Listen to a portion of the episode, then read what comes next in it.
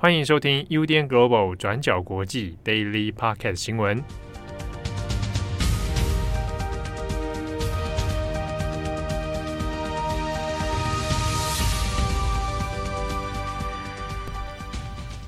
Hello，大家好，欢迎收听 UDN Global 转角国际 Daily Podcast 新闻。我是编辑佳琪，我是郑红。今天是一月六号，星期四。好，那今天也有几则重大的国际新闻来跟大家分享。呃，二零二二年一下子过那么快，已经过六天，真是令人害怕。诶，在一月份，其实，在全球网坛其实有一个重大盛事，就是在一月十七日即将于澳洲的墨尔本举行的呃澳洲网球公开赛。那这个赛事呢，在台湾来讲的话，大概是每年一月份，然后甚至过年前的时候，一个蛮重要的呃网球比赛哦。在因为包括时间的转播点很好，然后再来就是说，诶，这个澳洲网球公开赛是呃。呃，全球网球四大大满贯的其中之一，也是每一年度第一场开战的大满贯比赛。你自己有看网球吗？呃，我以前有看，但是 但是这几年就是因为生活重心慢慢转移，所以比较少。这个网球的消息哦，其实在过去两年哦，因为疫情的关系，其实遇到蛮多的阻碍哦，包括像是在二零二零年的时候，有大部分的网球比赛都因此中断。那二零二一虽然恢复，可是比如说就是封场，然后或者是说球迷没有办法观赛，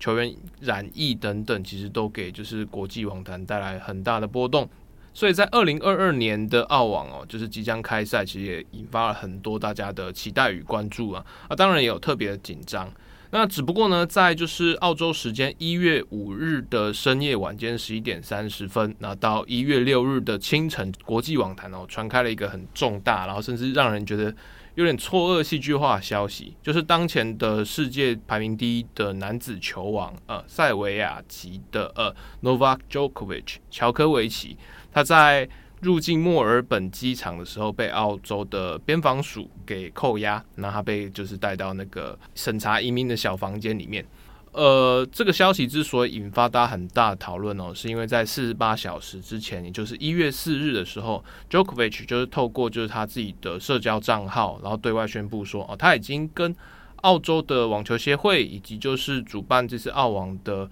呃，墨尔本上级的维多利亚省政府已经就是达成了，就是特别的呃医疗医疗理由入境豁免许可。那这个许可意思就是说，就是澳洲现在入境啊，就是你必须无论是入境澳洲，或者是说参加澳网的公开赛，你都必须完整接种两剂疫苗，就是你必须要取得这个疫苗通行证才能比赛。但 Djokovic 他长期以来其实就是因为他个人的呃，包括可能信仰啊，或者是他自己的特殊的运动员的饮食习惯，或者是注意他的一些呃个人的坚持，其实他一直都是呃反疫苗派的一个主流代表人物。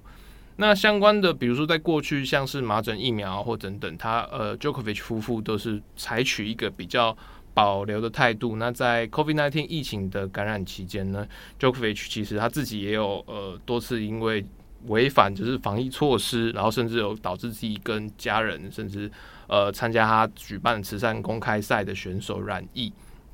那他后来也是因为就是他过往的这个反疫苗的这些言论或者是意见啊，引发很多争论。那所以他在过去的两年之间，特别是在去年就全球疫苗已经普及使用的状态之下，他其实也是一直呃不太支持打疫苗，或者是说呃更。仔细的来讲，就是说他拒绝公开自己的呃疫苗接种的状况，然后同时也表示说他个人是个人是选择不打疫苗这件事情。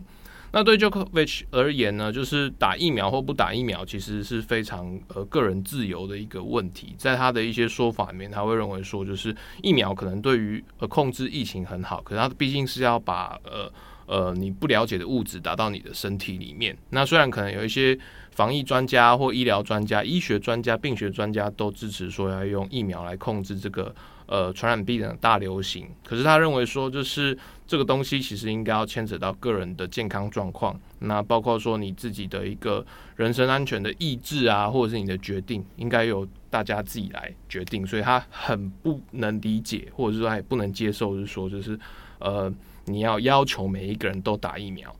那对 Jokovic 来讲，这个好像有一点就是恶性循环，因为大家都觉得说啊，你就是网坛的这个防疫破口，就是包括说之前的一些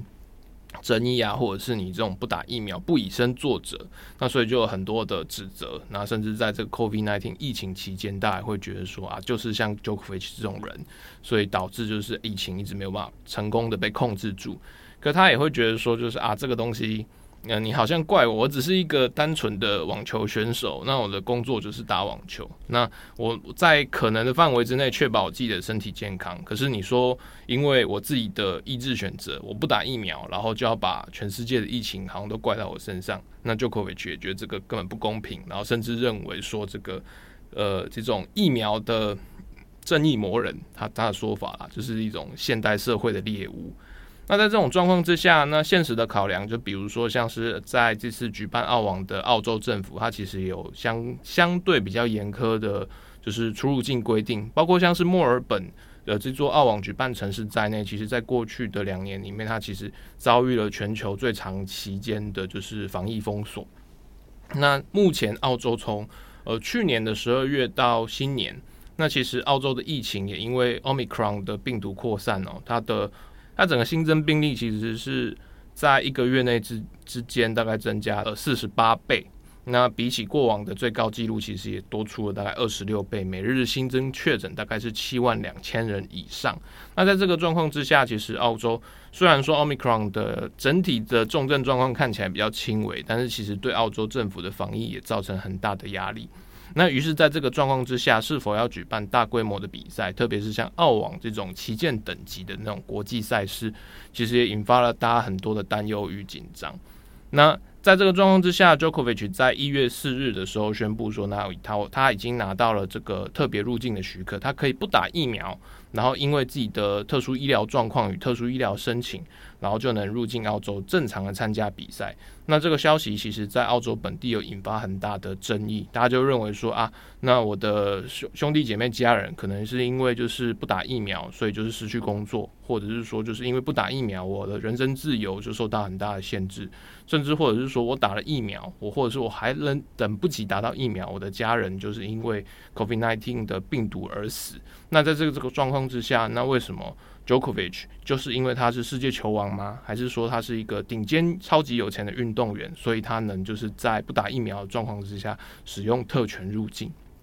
那可是维多利亚省政府或者是说澳洲网球协会其实就认为说，呃，这个 Jokovic 的申请其实依依照这个比赛的规章制度来讲，因为确实不是每一个人都适合打疫苗。那以 Jokovic 的立场，他过去其实也都一直没有讲清楚说，那他个人为什么不打疫苗的一个绝对的因素，比如说你可能是有一些什么特殊问题啊，或者是说什么特殊的理念，他其实一直没有很正面的讲清楚。那在这个状况之下，澳呃澳洲政府就澳洲的主办单位就认为说，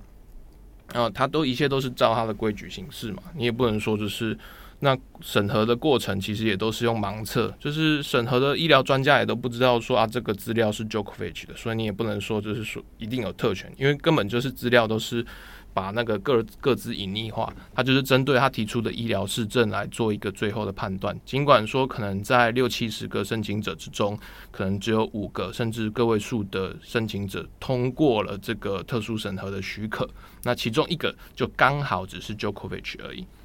事件出来之后啊，然后 Djokovic 也就是很开心的就要参加澳网的比赛，因为在这个时代哦，就是嗯，佳琪你有看网球吗？没有哎、欸。对，那你有听过费德勒吗？大概知道，对，就是三个网球明星。对对对，他其实在过去应该十年，嗯、甚至不知道有没有二十年，就是其实国际网坛是有。呃，三个超级巨星，就是像是瑞士的球王费德勒，或者是西班牙的呃，大家都叫蛮牛，或者是我也不知道为什么，就是纳达尔，然后还有就是现在就是比较年轻的 Djokovic，这几个人大概都是三十岁到四十岁之间，在网坛算是蛮常青的。他们三个人刚好目前都取得了二十个大满贯累积冠军的资格，所以三个人刚好都是并列于历史第一人。那像呃，Jokovic 在去年的状况非常好，他在去年重新开赛的四大大满贯呃公开赛里面，他拿下了三座，其中三座冠军，那只是在美网的决赛惜败。那在这个状况之下，他在澳网的成绩一向也表现很好，就是他目前持有九个澳网冠军的头衔，也是澳网史上就是持有冠军数最多的男子单打选手。换句话说，就是在目前，就是费德勒他今年即将要满四十一岁，他的膝盖伤势其实困扰了他去年整整一年，他动了手术，然后复原状况其实好像没有没有很理想，所以有一些传言也说他可能就是。呃，会在二零二二年就是选择退休。那纳达尔他是在十二月中的时候，在就是巡回赛里，在表演赛里面就是染上了突破性感染的 COVID-19 病毒。那再加上纳达尔他的强项其实是以红土场地，就是抓地力比较低，然后需要更大体能的红土场地为主。在澳网的比赛上面，他的一个场地的限制，或是过去的成绩，其实没有 Jokovic 来的强，呃，强。强悍吧，或者是说来的更有优势，所以大家都会觉得说啊，如果今年就是 Djokovic 在澳网能够成功出赛的话，那他很有机会能拿到打到决赛，甚至就是拿下冠军，那拿下第二十一座的生涯大满贯，也可以让他变成就是历史上的第一人，超过费德勒，超过纳达尔，那同时也会创下就是连就是总共拿下十座澳网的伟大纪录，但这个纪录就是因为。他在一月五日深夜被澳洲海关拘留，然后现在就是澳洲政府就认为说，呃，联邦政府啦，认为说他的这个防疫入境的特殊申请啊，那好像有缺乏了一些关键资料。那关键资料，它指的是说，澳洲政府这边没有收到，就是说他为什么原因能取得这个医疗豁免，就是你的具体的医疗的背书事证，这边联邦政府没有收到资料，所以在这个状况之下，Jokovic 的呃特殊签证或者是比赛签证就被认为说啊，你这个是呃缺乏资料或者是有瑕疵，所以被直接海关就是当场就是撤销。那被撤销就是入境签证之后，他也就是被面临了要被即刻强制遣返的命运。可是，一月十七号比赛就要开始了，而且有有留下遣返记录的话，你下次要申请签证或者是要入境澳洲，都会遇到很大的问题。那特别是说，包括说你如果这次呃呃签证被取消，那你是不是要重新申请你的呃防疫豁免？的的疫苗豁免了，这就留下很大的疑问。那所以就是 Djokovic 被单独抓到小房间之后，那还他有手机可以对外联络啊，就找了律师，然后找了他在塞尔维亚的爸爸，然后塞尔维亚的爸爸又是把消息放给媒体，然后甚至连塞尔维亚总统武契奇，然后就是发发布了就是 Twitter，然后透过了外交声明啊，谴责澳洲政府对这个。我的我国的国宝英雄 Jokovic 的这种骚扰，以及就是非法囚禁等等等，说要用外交权力来护航，让他能就是呃，他的说法是让这个全世界最伟大的网球选手来挑战，就是公开澳网公开赛。那只是相关的消息，就是直到目前为止，六日下午，Jokovic 他还在跟澳洲政府在做这个僵持对抗。他找来律师，已经要准备要提出上诉，就是说，那我要要要抵消这个遣返命令。可是呢，后续还是留下很多问题，包括说那个 Jokovic 他的这个免疫的这个呃特殊许可啊，到底是是是怎样？到他他到底是凭什么东西来来申请这个？呃，疫苗的问题，那再加上就是说，那如果 Djokovic 真的不能打的话，那今年澳网其实就没有明星选手了。那在这个状况之下，疫情又那么严重，对于主办单位或者是国际网坛会有怎样大的冲击？其实也是让大家觉得哇，好像场场外比场内还要精彩哦。好，那第二则新闻呢，我们来做跟昨天有关的，就是哈萨克警民冲突的后续更新。在昨天的 Daily Podcast 呢，我们就有提到说，从今年一月初开始，哈萨克民众就上街抗议这个燃料费用的飙升，并且呢，在街头跟警方产生的严重的冲突。那当地警方呢，不只是出出动了催泪弹、闪光弹来进行镇压，那此外呢，也包括在哈萨克最重要的金融城市阿拉木图，还有盛产石油的曼格斯套州等等的这些地区，都已经由当局宣布进入为期两周的紧急状态。那除此之外呢，哈萨克总理也因为这件事情而辞职下台，并且宣布解散内阁，那就是希望呢能够利用这些方式来平息民众的怒火。不过呢，我们昨天也有提到说，这一次的抗议背后，除了呢表面上是因为好像民众要抗议这个燃料费用在政府的再三改口之后还是不断飙升之外呢，其实也隐含了就是民众对于总统托卡耶夫他作为这个哈萨克长期执政的强人总统纳扎尔巴耶夫他的继承人这件事情而感到高度不满。那也因此呢，虽然哈萨克政府他们做了种种的这一些措施，想要安抚民心，不过呢，街头的抗争还是不断的在持续，甚至还有升级的情况。根据史普尼克通讯社他们星期三的报道指出说呢，随着哈萨克当地的这些动乱升级，也开始出现了一些民众，他们对着公家机关，像是总统官邸、还有市长办公室等等的这些地方进行闯入啊、纵火等等的这些零星的暴力事件。除此之外呢，另外也是根据哈萨克政府他们的官方说法，目前呢，整场抗争已经至少造成了八名军警人员的死亡，那总共呢是有三百一十七人受伤。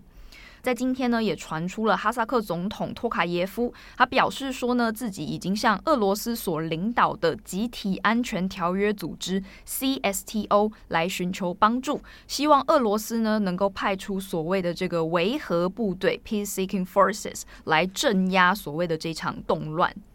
那所谓的这个 CSTO 呢，它其实是一个成立于一九九二年，就是在苏联解体之后，以这个独立国家国协当中，包括俄罗斯、亚美尼亚、哈萨克、吉尔吉斯、塔吉克、乌兹别克这六个国家他们所共同签署的一个安全条约。那由这个安全条约呢，建立起一个共同的军事联盟。那后来就是陆续经历了一些其他中亚国家的退出跟重新加入。目前最新的成员国呢是乌兹别克退出了，那白俄罗斯加入，就是这样子的六个国家所成立的这个 CSTO。那在这个星期四呢，哈萨克总统托卡耶夫他就在国家电视台上发言，表示说呢，今天我呼吁 CSTO 的各国元首来协助哈萨克克服这个恐怖主义的威胁，他就是用的词就是 terrorist threat。来指称这些上街抗议的民众，这样。那此外呢，总统也表示说呢，事实上这已经不只是威胁了，这场抗争正在破坏国家的完整性。那托卡耶夫呢，他还指出说，这场抗议背后主导的是恐怖组织，他们在策划这一场抗议，而且呢，他还认为这些恐怖组织曾经在国外接受了培训，目前正在哈萨克的全国四处制造动乱。托卡耶夫的说法是呢，这一群暴乱成员正在夺取公家建筑和基础设施，甚至包括闯入武器所在的场所。他也指出呢，这一群所谓的暴乱分子，他们曾进入阿拉木图的机场，试图劫持飞机。不过呢，根据阿拉木图的副市长，他在稍后发表了声明，他指出说呢，阿拉木图的机场已经清除了所有的抗议者，并且目前已经恢复了正常的运作。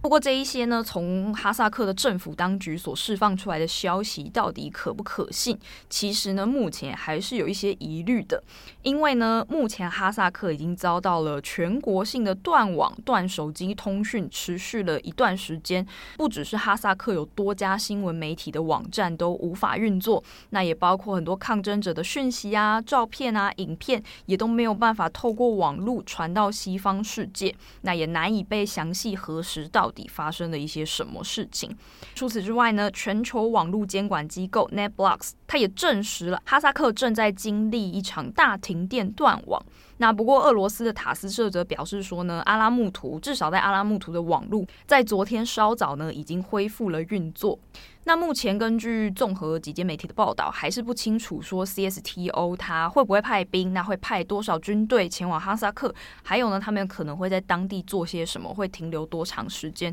目前还没有一个比较清楚的状态。那根据《卫报》的报道呢，指出说克里姆林宫他们到现在是还没有发表相关评论的。不过他们根据俄罗斯一名国会议员，他私下向媒体透露说，确实很有可能会派出军队，因为呢，他们会在哈萨克。总统认为有必要的情况下，在当地停留下来，这是这一名国会议员的说法。那他说呢，他们有可能会留下来，来保护该国的一些重要基础设施。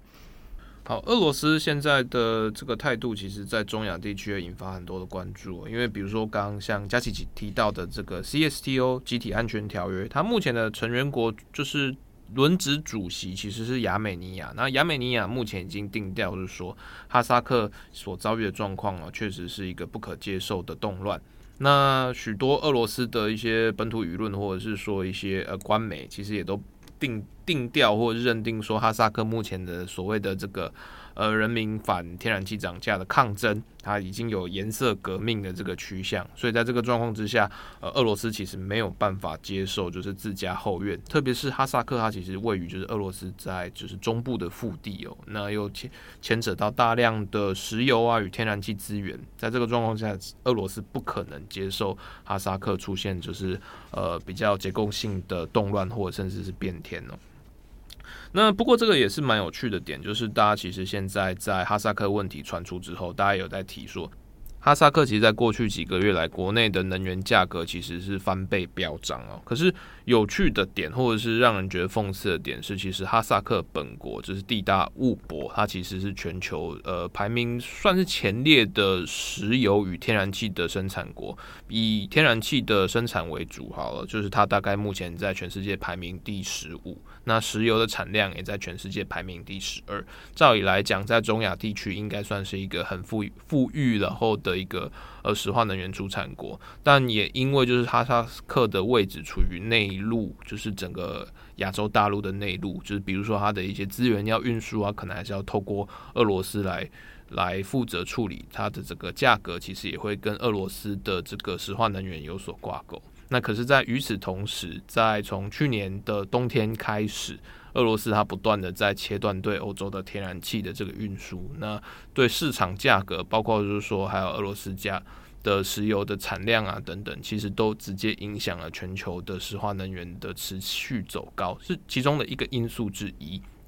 那在去年的同期，其实俄罗斯用这个。呃，石油啊，天然气来就是等于是去掐住欧盟的这个咽喉，但同时在自家后院，像哈萨克啊或其他中亚国家，他们本国的这个物物价通膨啊，或者是能源的价格，对于各国的经济压力也是连带的，因此而非常的紧缩。所以大家也有在讨论说啊，普丁之前用这个天然气啊、石油想要去威胁西方，就自家后院先失火，那有点是。呃，讲难听一点的，像自作自受。那特别是在这个时间点，就哈萨克动乱，其实对俄罗斯来讲，其实是一个非常尴尬的原因。比如说刚讲的 CSTO，它准备要对哈萨克要出兵嘛，可是。呃，俄罗斯之前屯屯在就是中部战区，就是哈萨克边境的这些部队哦，大概从去年秋天开始就不断的调动到乌克兰边境。我们在乌克兰边境看到的十七万大军之中，大概有大部分都来自于就是南方军，俄罗斯俄罗斯的南方。这些精英部队哦，那所以在一时之间，那下个星期俄罗斯又要跟北美国啊，以及就是北约来谈判，就是乌克兰的这个后续的问题。在此时，就是乌哈萨克的后院失火，也让俄罗斯的这个整个战略立场啊，本从本来的优势变得有一点难堪哦。那不过虽然说俄罗斯现在就是好像把这个矛头啊指向说颜色革命，甚至暗示说有境外势力的操纵。不过，像是哈萨克这些中亚地区，其实，呃，在美国在这边的势力其实相对比较低哦。相较，甚至是相较于中国，美国在中亚这边的地区影响力，其实一直缺乏了一个足够的硬实力撑点。特别是在阿富汗的呃撤军以及战争失败之后啊，其实美国在中亚地区有点有点威信尽失的状态。就是比如说像是难民的收容，或者是后续的一些呃观测站及军事基地的部署，其实美军在。呃呃，中亚地区都有点碰壁的状态，所以就是在这个状况之下，哈萨克此时的这个动乱失火，甚至针对就是呃过往的强人，他现在是国家最高元首，就是纳扎巴耶夫的这个存续，后续会不会政府变天倒台，甚至爆发更严重的问题哦？其实也是牵扯到，就是不止只有中亚或俄罗斯，也是乃至于全世界的一个呃隐形的炸弹。好，那今天的最后呢，帮大家补一下一个比较轻松一的新闻，避免就是我们的 Daily Podcast 是越录越沉重。好，就是一个关于意大利黑手党的新闻。那是 Guardian 他在今天的报道就有提到说，有一个意大利的黑手党的领袖，他说用的是 Boss，他说他在逃亡二十年之后呢，就是他隐居在西班牙的一个小镇上。但是呢，他最后是因为 Google 街景上面的照片而被警方发现，然后呢，他在天正式遭到了逮捕。这个新闻呢，其实我觉得我觉得还蛮有趣的，就我不知道这是一个。偏见还是是真的发生？就我有点发现，主流媒体上就是关于意大利的新闻都会比较充满就是幽默感。意大利的 对，好啦，这也可能也是值得继续后续观察，就是我做一年国际新闻的一个小发现。这样，那这个就是黑被逮捕的这个黑手党 boss 呢，他叫乔奇诺加米诺，他是一个六十一岁的前黑手党成员。那这个黑手党家族呢，原本是活跃于西西里岛上。那在八零到九零年代的时候呢，这个家族。他就卷入了跟另外一个黑手党家族的纷争当中，那就有一些流血冲突、杀人事件等等。那因此呢，在一九八四年的时候，加米诺他就遭到了逮捕。那当时呢，调查这个案子的法官叫乔瓦尼·法尔科内，那他就进行了这些就是家族之间纷争的这个暴力事件的调查。但是后来呢，这名法官他却在一九九二年的时候遭到汽车炸弹的暗杀。那从那之后呢，加米诺他就被列为就是案情相关的重要嫌疑犯。那再加上呢，他过去也有其他的罪名，而遭到意大利的警方通缉。那在一九九八年的时候呢，加米诺他在巴塞隆纳落网。那当时呢，他就转移到了罗马的监狱在服刑。不过 还蛮微妙的事情是呢，就是 Guardian 他的报道指出说，在二零零二年的时候呢，因为罗马当地的监狱正在拍摄一部电影。他没有写很清楚是哪一部电影，但总之当地的监狱在拍摄一部电影。然后呢，总之拍摄的时候呢，加米诺他就趁乱逃脱了。这是真的。你不要就是质疑我这个播报的严肃口吻，我在严肃的播报这件事。那后来呢，就是西西里警方就要抓这个逃狱的加米诺嘛，他们就进行了很多次的调查，不过一直都没有结果。甚至呢，他们还在二零一四年的时候发出了全欧洲的逮捕令。那警方呢，只知道加米诺他疑似流亡到了西班牙，但一直没有办法确定他的具体位置所在。事实上呢，加米诺他后来就是辗转逃到了马德里附近的一个小镇，叫加拉帕加。那他就改了名字，那还结了婚，然后在当地就是隐姓埋名的当一个厨师。是意大利当厨师？意大利的黑手党都可以，就是他们有很多一技之长。你有看《教父》吗？他会煮意大利面给家人吃。对，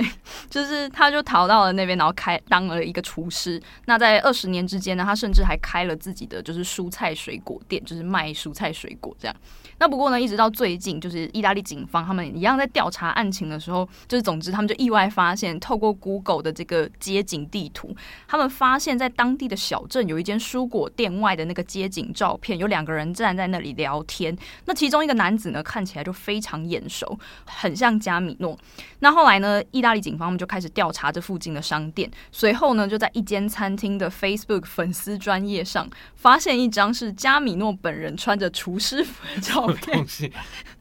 那并且呢，他们还透过这个厨师服的照片，他那个下巴左侧有一个疤痕，来确认说这个人真的就是加米诺。那所以呢，就在去年的十二月十七日的时候，把他给逮捕了。那其实呢，这也不是意大利警方第一次用这种网络美食或者网络就是网网网络消息来办案。另外一个蛮有名的案例是去年三月，蛮多台湾媒体也有报道了啊，就是也是一个流亡的黑手党成员马克比亚特。那他呢，就是因为他流亡到了加勒比海的一个小岛上，不过因为他非常喜欢烹饪，就是他非常喜欢怎么又是烹饪，所以他就开了一个 YouTube 节目，就是专门在烹饪意大利的美食。那不过呢，他非常的小心，就是他我从来都没有露。露过脸，就你只看到手在那边，就是料理煮菜。那不过呢，后来他也是因为就是他手上的纹身是这不刺青啊，手上的刺青实在是太特殊了，结果就被意大利警方发现。虽然我也不知道为什么他们会去看就是美食烹饪节目，就总之呢，就是这一位马克比亚特，就是他在去年的时候也落网了，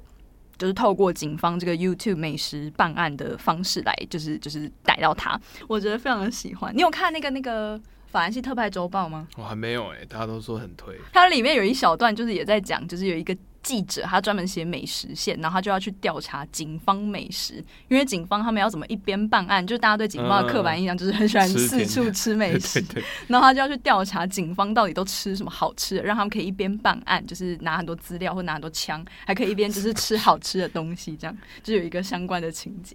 好啦，以上就是今天的 Daily Podcast，希望就是不会太沉重。也、欸、不会，你看像最近在炒那个公司的监狱博，对他那个。这很这说说什么上班看 YouTube 不是，一定是在做调查报道，一定是办案。七号说过你曾经上班看足球，我来查证一下。没有否否认这件事情很重要，这是办案调查报道。好了，谢谢大家的收听，我是编辑佳琪，我是郑红，我们下次见，拜拜。感谢你的收听，想知道更多详细资讯，请上网搜寻转角国际。